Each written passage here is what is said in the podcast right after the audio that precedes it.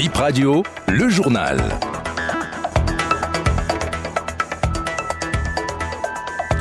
Crime à Dango, une dame décapitée, sa tête emportée le week-end écoulé, une enquête est ouverte. Des images compromettantes retrouvées dans le téléphone d'un étudiant en graphisme. Il explique à la criette que c'était pour les besoins de sa soutenance portant sur la cybercriminalité. Son procès a eu lieu hier.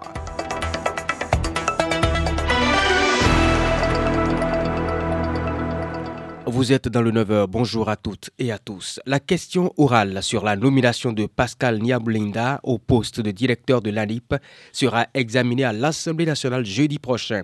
Quatre questions orales sont programmées pour la séance plénière de ce 9 novembre. Au menu également l'interpellation des députés sur la gestion des cantines scolaires ou encore le licenciement de plus de 200 agents à la société sucrière de Savet.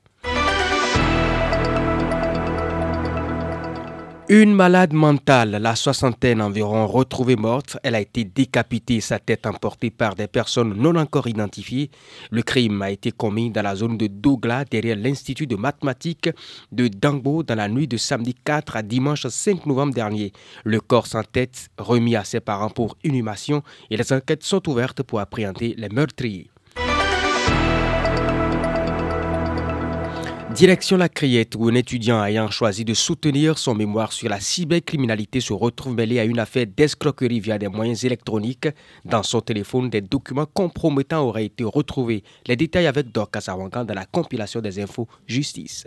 Un étudiant de l'IGEPS, un autre de l'École internationale de graphisme ont comparu hier pour escroquerie par le biais d'un système informatique. Ils avaient à leur côté six autres jeunes co-accusés dans le même dossier. Les prévenus sont passés aux aveux, sauf deux. L'étudiant en graphisme explique qu'il soutient son mémoire sur la cybercriminalité. C'est donc pour étayer son travail de recherche qu'il avait dans son téléphone des messages scannés d'un cybercriminel. Il avait besoin de plus d'images pour étoffer sa production, ajoute-t-il. Le ministère public a requis la relaxe au bénéfice du doute pour lui et la relaxe pure et simple pour son second qui ne reconnaît pas les faits. Le substitut du procureur a requis sept ans de prison, dont cinq fermes pour les autres. L'avocat de l'étudiant graphiste a plaidé sa relaxe pure et simple. Le conseil des six autres jeunes demande la réduction de la peine requise contre ses clients parce qu'ils ont reconnu les faits et ont été constants depuis le début de la procédure.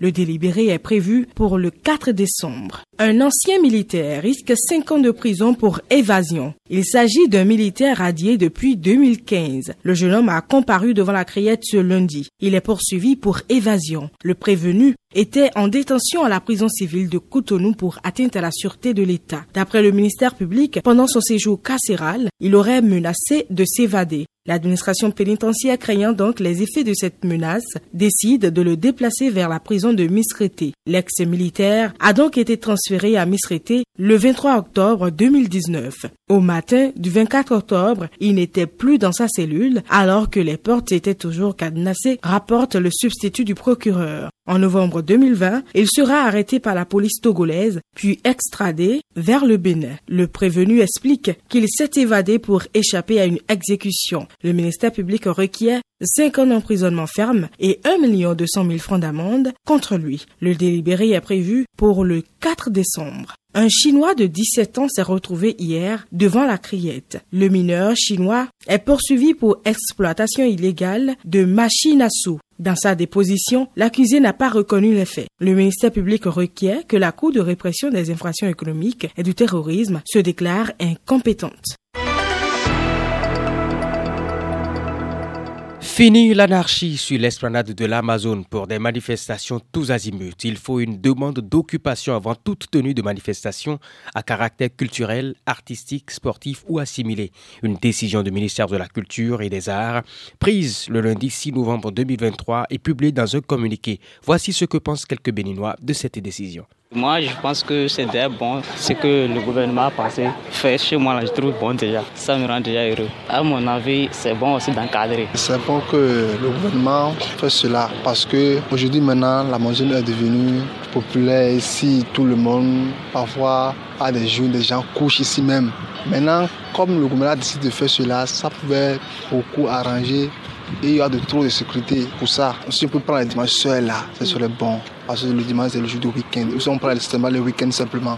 Et dans, dans la semaine, la maison sera toujours fermée. Et le vendredi, on ouvre ça. Le lundi, on ferme. Pour moi, je n'ai pas trop apprécié l'idée. Puisque si on va toujours organiser ces genres de trucs, il n'y aura pas de place quand même ici pour les touristes qui viennent souvent visiter l'Amazon. Si on pouvait un peu clôturer peut-être et diviser un peu des petites portions pour ces gens de trucs là, ça serait un peu mieux. Tout ce qui peut générer des revenus dans que ça c'est une bonne chose. Parce que c'est une de distraction que tout le monde vient souvent visiter. L'organisation a décidé que si quelqu'un veut louer ici, il paye pour qu'on puisse l'entretenir. C'est une bonne initiative. Les personnes qu'ils ont mis ici pour gérer l'espace, donc euh, comme ça, ça dépend d'eux. C'est à eux de veiller pour qu'il n'y ait pas de désordre qui se mène ici et aussi d'entretenir ici.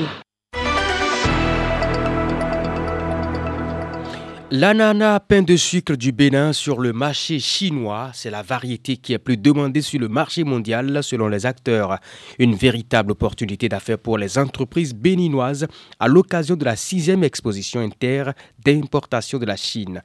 Noah Gaston Akondé, président de la coopérative des grands producteurs d'ananas du Bénin, se dit très content avec joie parce que depuis l'avènement de la fermeture de la frontière bénino-nigériane, le gouvernement a pris d'autres mesures et grâce à cette mesure, on n'a même pas senti cette fermeture jusqu'à présent. Parce que lorsque vous faites une activité, il faut d'abord créer le marché d'écoulement. Et c'est ce que le gouvernement a fait. Parce que le gouvernement a d'abord renforcé la capacité des transformateurs d'ananas sur place. Et avec cet avènement de l'ananas sur le marché chinois, c'est encore une autre ouverture pour nous et producteurs. Parce que c'est vrai que nous ne sommes pas des exportateurs, mais lorsque l'exportateur n'a pas un marché d'écoulement, c'est que nos produits ne pourront pas être écoulés. Raison pour laquelle avant que le gouvernement n'entreprenne cette démarche, on est déjà appuyé sur beaucoup de plans en matière de production d'ananas pour pouvoir répondre à ce besoin du grand marché Par exemple, il y a l'agrandissement de nos superficies, c'est-à-dire le gouvernement nous subventionne présentement. C'est cela qui a facilité aujourd'hui et il n'y aura pas de flottement en matière de livraison sur ce grand marché chinois. Présentement, là, nous, on est déjà plus de 1000, 1500 hectares, nous, notre coopérative. En ce qui concerne le tonnage sur euh, un État, et au moins 15 bâchés par État. Donc ça fait 3 tonnes et demi fois 15 multiplié par au moins 1500, ce qui n'est pas négligeable. BIP Info 9h, Stop FM, mesdames et messieurs, merci de nous avoir prêté oreille attentive.